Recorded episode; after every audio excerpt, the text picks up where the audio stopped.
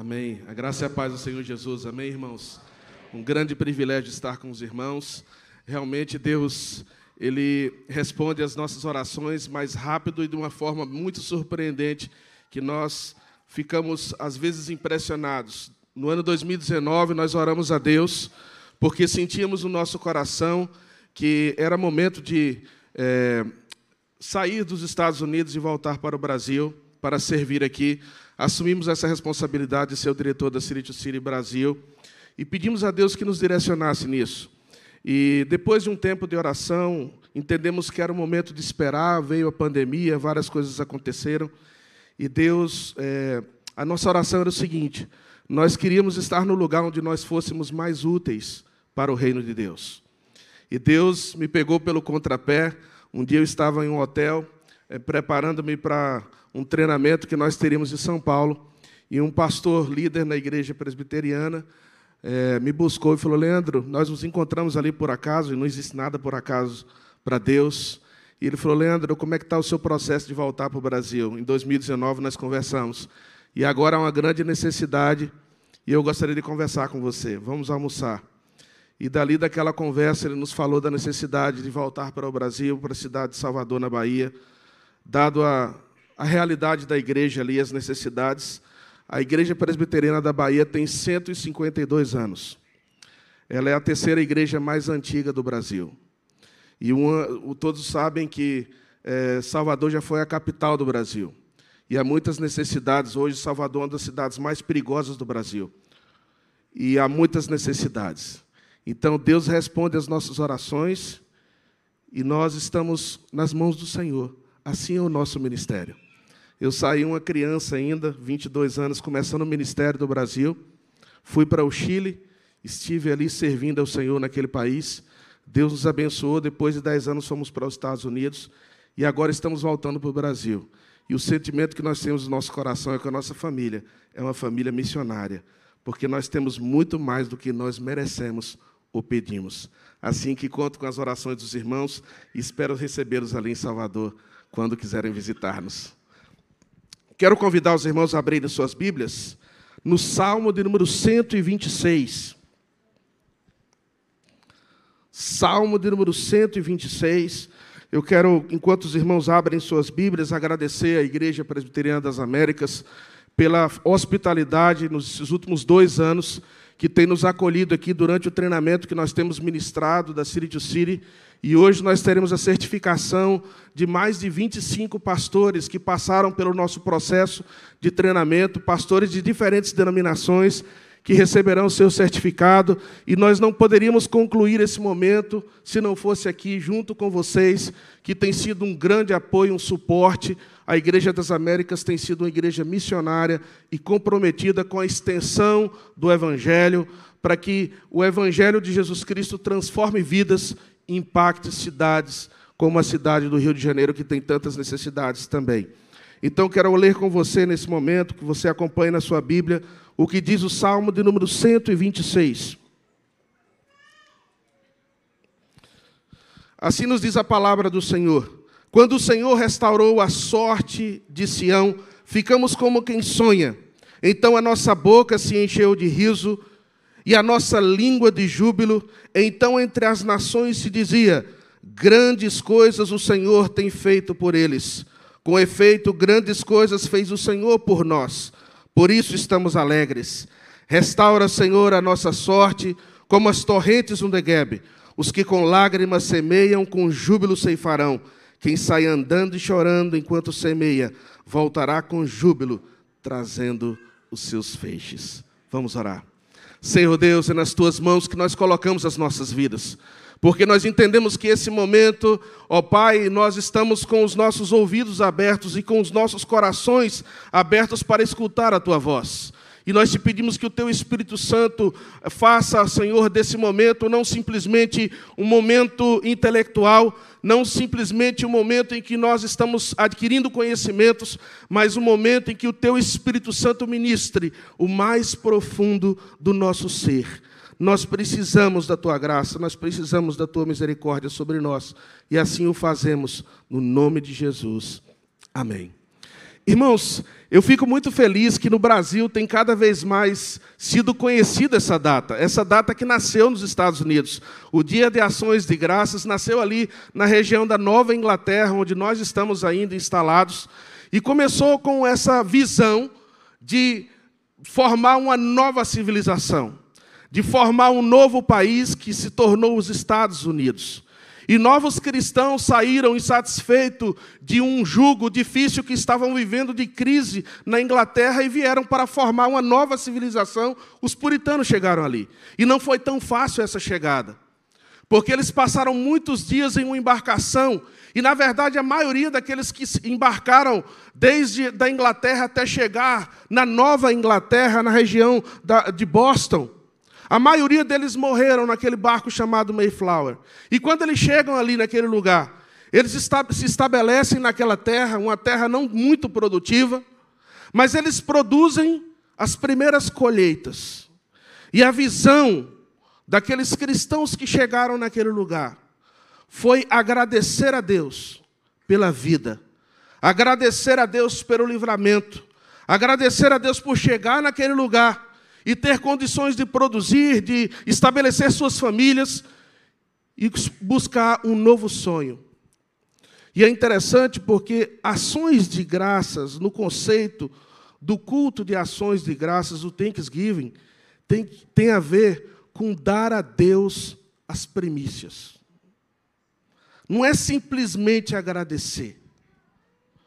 Não é agradecer simplesmente por algo bom que aconteceu, no teu ano. Porque talvez você está aqui e está pensando no seu coração. Talvez não tenha sido bom. Talvez está sendo um ano difícil para você. Na sua família, na sua saúde, no seu trabalho. E você está pensando, eu não tenho muitos motivos para agradecer. Na verdade, talvez você está aqui e você está preocupado. Se você está com o seu coração nessa noite, pensando nas diferentes razões de ações de graças temporárias, talvez você tenha muitos motivos para estar triste. Mas o que eu quero chamar a sua atenção nessa noite aqui, não é para os motivos temporários de ações de graças. Mas o que eu gostaria de chamar a nossa atenção nessa noite é para a razão da nossa ação de graça a razão da gratidão que deve haver no nosso coração, independente das circunstâncias que nós estejamos passando. Porque é para isso que Deus nos chamou. Deus não nos chamou para colocarmos os nossos corações em coisas temporárias. Deus nos chamou para nós colocarmos os nossos corações naquilo que é eterno, naquilo que não passa, naquilo que nada pode roubar. E talvez foi essa lição que muitos homens de Deus entenderam na Bíblia. O exemplo que o JR mencionou aqui foi muito propício. Aqueles dez leprosos foram curados, mas o que voltou para agradecer teve uma razão maior para agradecer. Porque ele não foi simplesmente curado da sua lepra, mas o texto diz: Vai, a tua fé te salvou. A verdadeira razão da nossa ação de graças tem a ver com a salvação que nós temos em Cristo Jesus. E esse salmo aqui nos ensina muito a nós, como povo de Deus. Porque todas as vezes que nós pensamos em gratidão, irmãos, nós sempre pensamos em gratidão a partir de algo que aconteceu nas nossas vidas ou alguém. Porque a própria gratidão em si, ela é transbordante. A própria gratidão em si, ela não tem um fim em si mesmo. Mas a gratidão ela é generosa. Porque nós agradecemos algo que aconteceu em nós. De alguma coisa ou alguém que fez nas nossas vidas. E o povo de Israel aqui nesse texto, eles estão agradecidos. Eles estão transbordantes, eles estão felizes. E eles estão eles compõem esse salmo acerca da gratidão nos seus corações, porque muitas vezes, irmãos, existem coisas nas nossas vidas que são quase que irreparáveis. E esse povo está sonhando e agradecendo a Deus. E nesse texto nós podemos ver aqui nessa noite rapidamente, eu gostaria de falar com os irmãos sobre a razão da nossa gratidão. E em primeiro lugar no texto, nós vamos ver aqui que a razão da gratidão do povo de Israel é uma razão que nasce de fora para dentro de nós.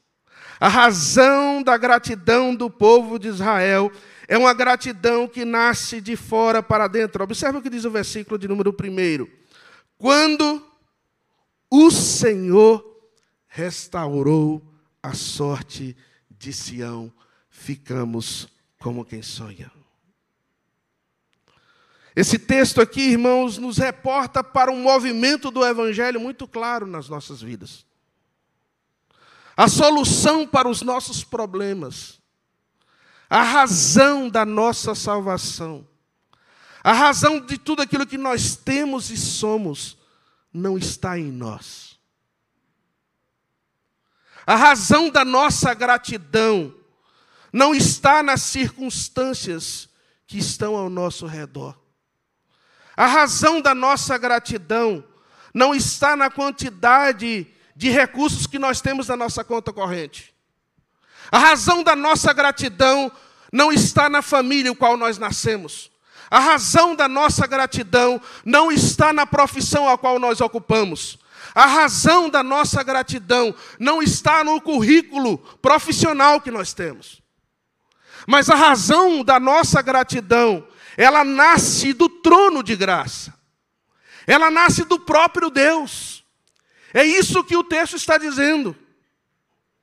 Quando o Senhor restaurou a nossa sorte, a sorte de Sião, nós ficamos como quem sonham. Ou seja, a ideia do texto aqui é uma ideia de que eles não imaginavam que havia esperança. Eles não imaginavam que havia mais solução porque eles já estavam escravos por mais de 70 anos. Eles eram minoritários.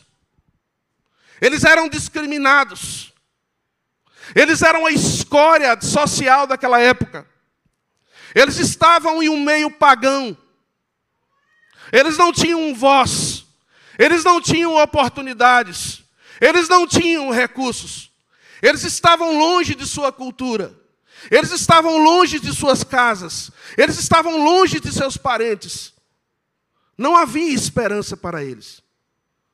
Mas quando Deus intervém, quando Deus, do seu trono de graça, intervém no meio do seu povo, Ele muda a nossa sorte. E nós vamos ver que no texto Deus levanta um ímpio, um pagão um rei pagão chamado Ciro, para que através de um edito de Ciro o povo de Israel fosse liberto do cativeiro babilônico. Porque quando Deus intervém, ele usa qualquer coisa. Porque ele é soberano. Ele está no trono. E a Bíblia diz que nós estávamos mortos em nossos delitos e pecados, e ele nos deu vida. Nós estávamos perdidos. E nós vamos ver esse movimento de Deus, desde fora para dentro, através da própria pessoa do nosso Senhor Jesus Cristo. Porque Deus amou o mundo de tal maneira que deu o seu Filho unigênito para que todo aquele que nele crê não pereça, mas tenha vida eterna. Quando o povo de Israel saiu do Egito, Deus interviu. Deus levantou Moisés. Deus, Deus agiu contra Faraó e todo o Egito para libertar o povo de Israel. Quando Deus quis salvar os ninivitas, quando Deus quer, irmãos, ninguém, ninguém pode impedir o agir de Deus. Portanto, nessa noite, eu não sei o que você está vivendo. Eu não sei como está o seu coração, mas eu gostaria que você olhasse para essa razão da nossa gratidão.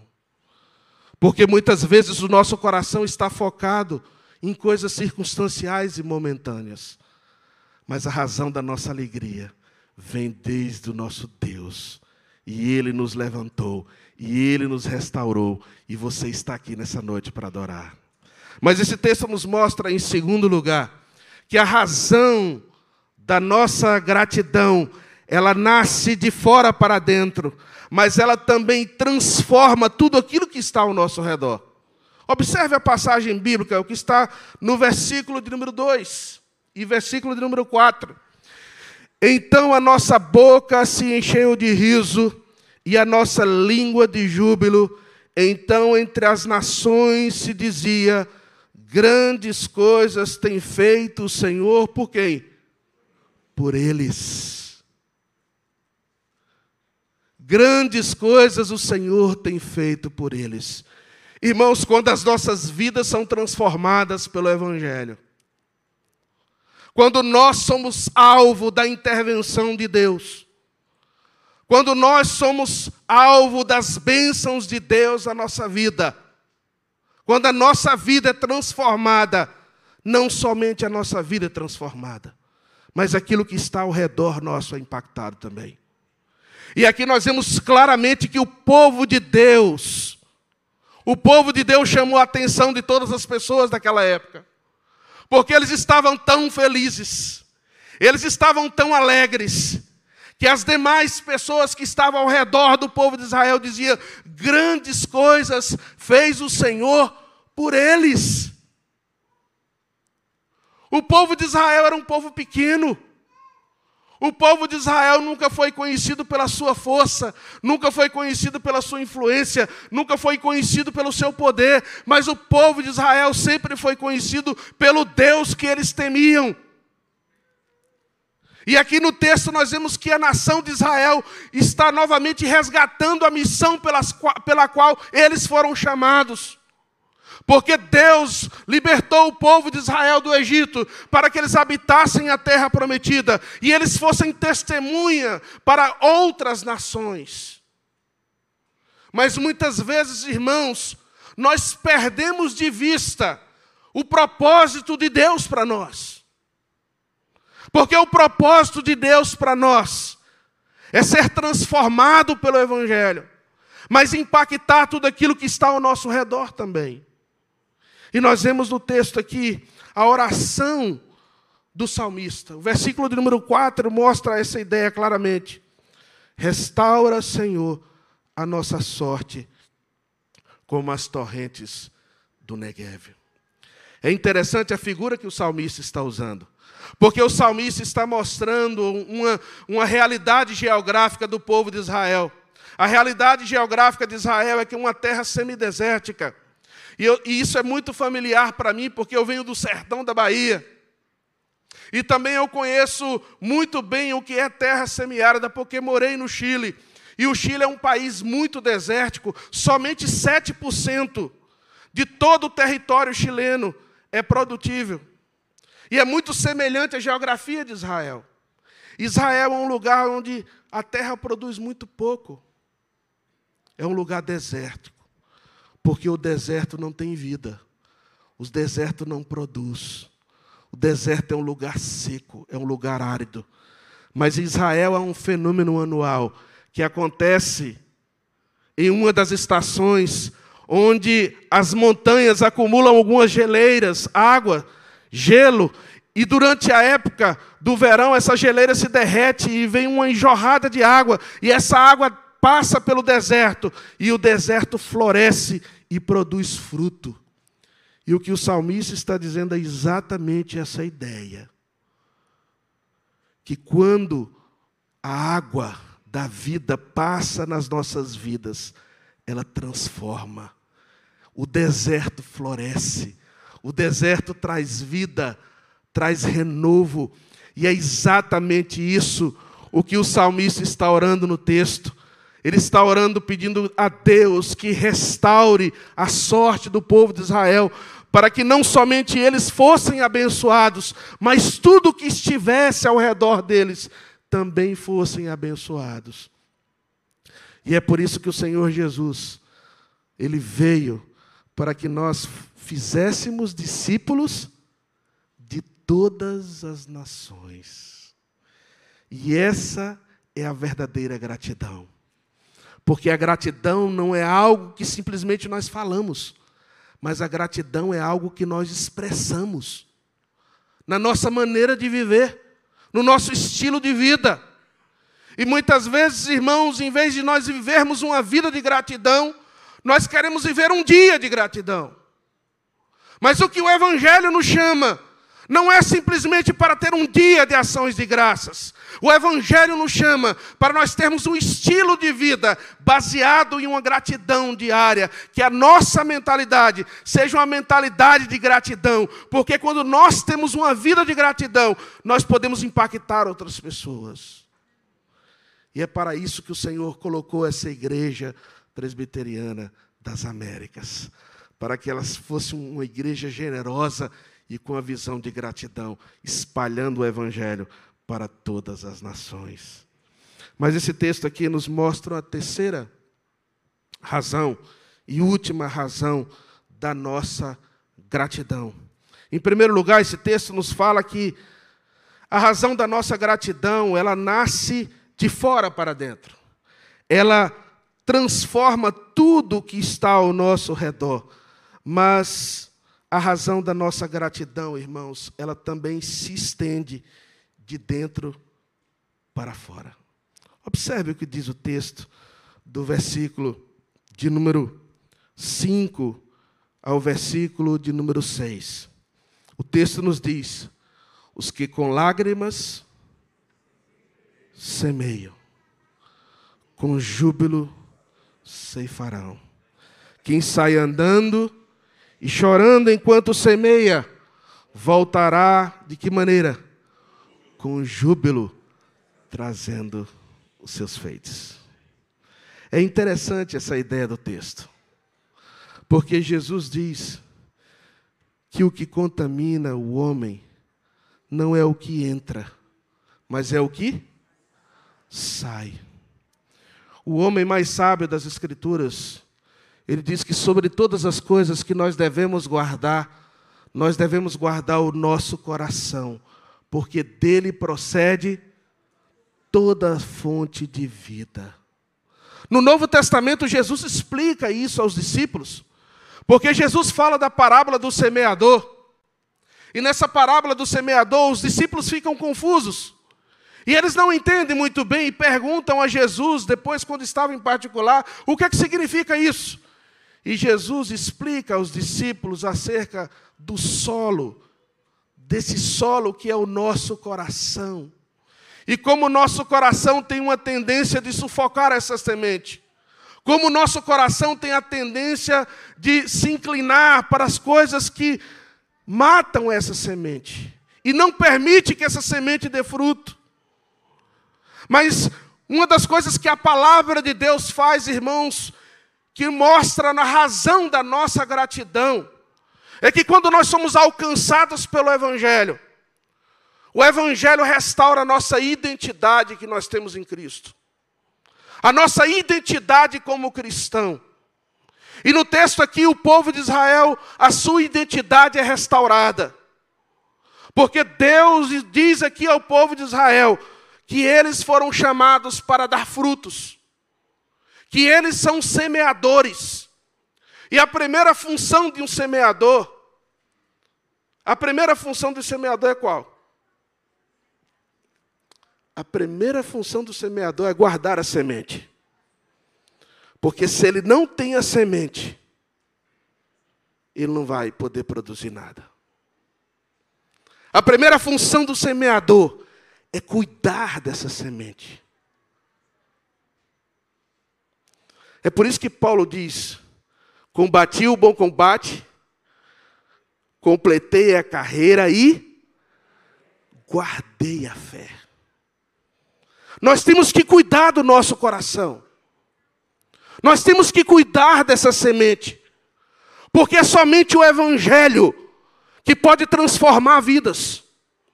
É somente o Evangelho que pode dar a verdadeira significação que nós temos para fazer todas as outras coisas que você vai fazer. Se você quer ser um bom pai, primeiro você precisa ser, guardar o evangelho no seu coração. Se você quer ser um bom profissional, cuide do seu coração primeiro. Se você quer ser um bom cristão, se você quer pregar o evangelho, primeiro guarde o evangelho no teu coração.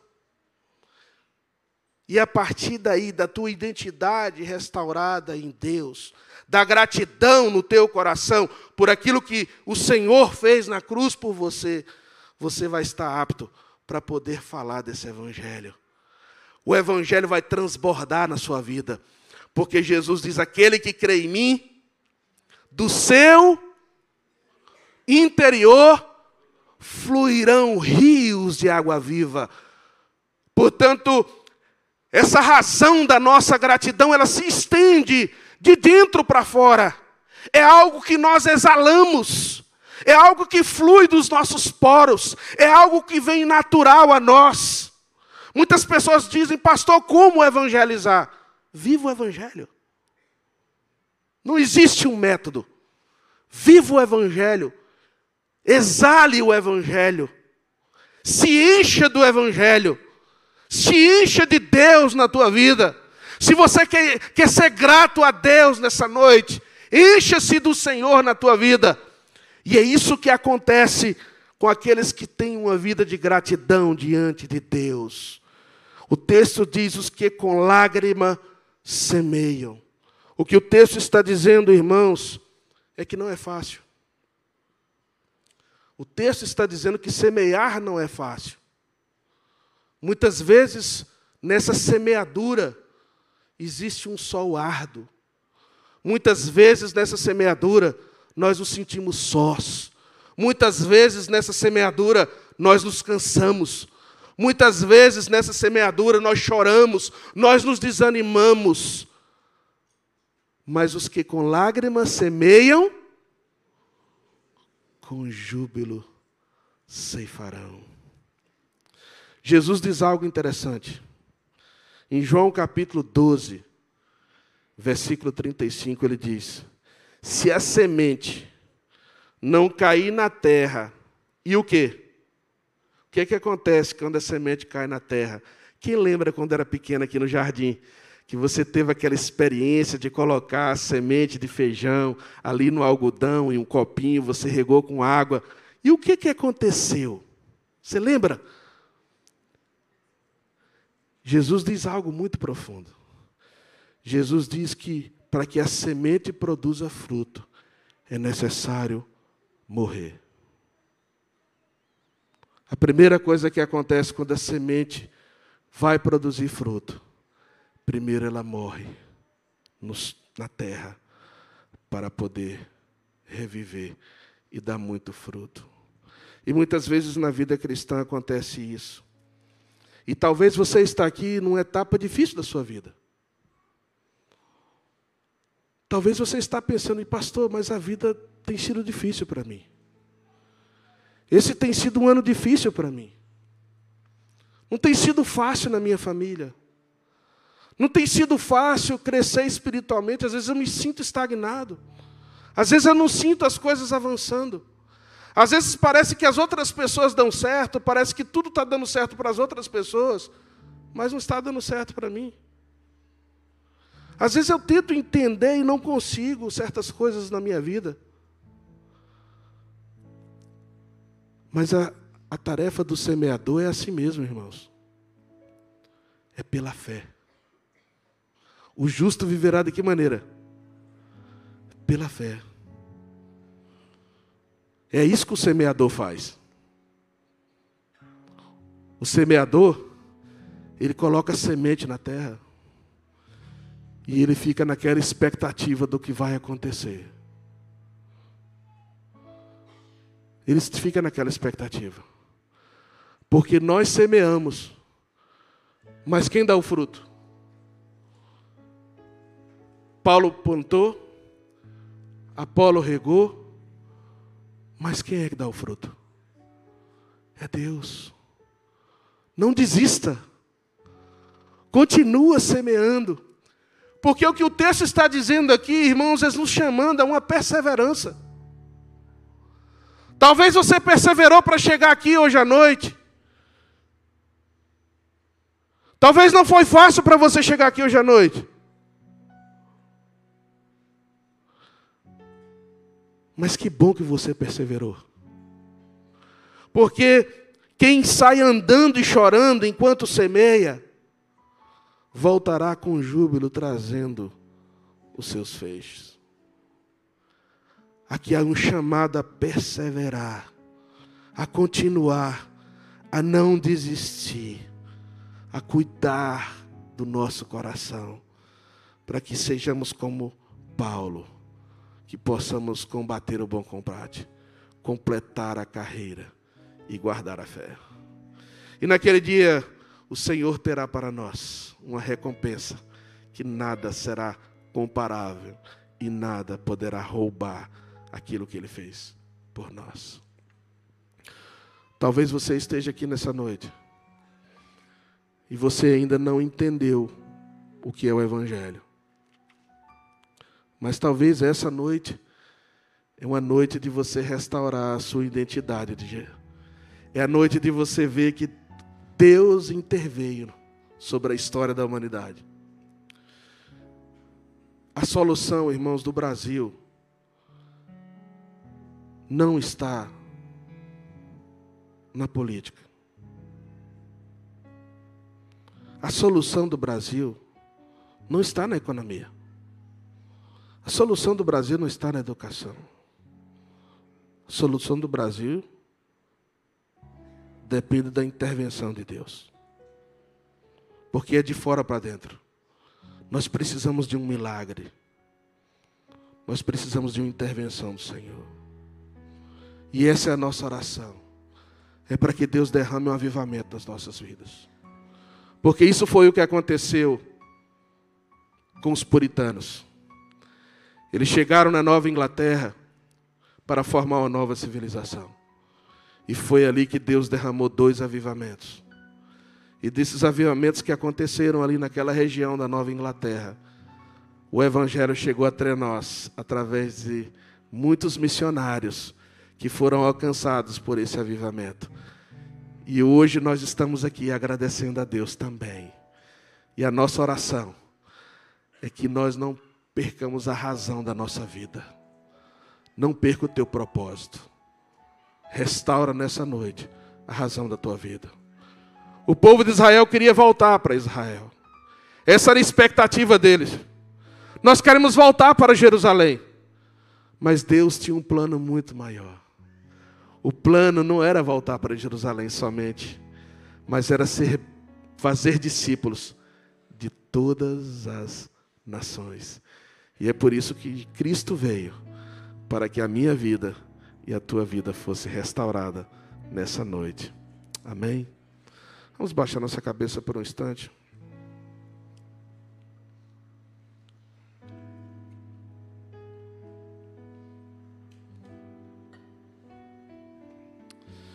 Eu queria que você pensasse por um momento o que é que tem roubado a alegria da tua salvação.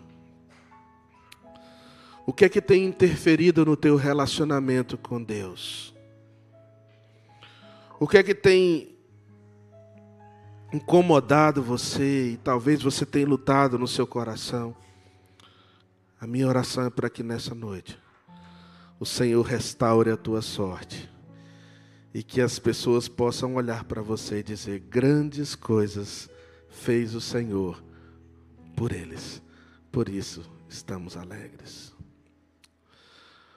Ó oh Deus, essa noite nós queremos colocar as nossas vidas aqui nas tuas mãos e te agradecer por esse momento tão especial. Esse momento em que nós queremos agradecer, Senhor. E nós queremos trazer ao nosso coração e memória a gratidão da gratidão. A razão de todas as outras coisas que devemos agradecer nas nossas vidas. Nós queremos te agradecer porque fomos alcançados pelo teu evangelho. Nós queremos te agradecer porque estávamos perdidos sem esperança nesse mundo e o Senhor nos restaurou. Senhor, nós estamos à espera de um milagre. Nós estamos à espera de uma intervenção do Senhor em tantas coisas das nossas vidas. Restaura a nossa sorte, como as torrentes do Negueb. E que nós sejamos instrumento de transformação para tudo aquilo que está ao nosso redor. E que nós sejamos, ó Deus, esses instrumentos de propagação do Teu Evangelho. E que o Teu Evangelho possa transbordar nas nossas vidas de tal maneira que a nossa identidade possa transformar a cidade, transformar a nossa igreja, transformar a nossa família, transformar todos aqueles que estão perto de nós, que nós sejamos semeadores deste teu evangelho. Porque esse é o teu chamado para nós. Essa é a razão de ser da igreja. Essa é a nossa natureza, uma natureza de dentro para fora de ir por todo mundo e fazer discípulos de todas as nações. E que assim seja em cada família aqui, aqui assim seja nessa igreja, para a glória do teu nome, nós oramos em Cristo Jesus. Amém.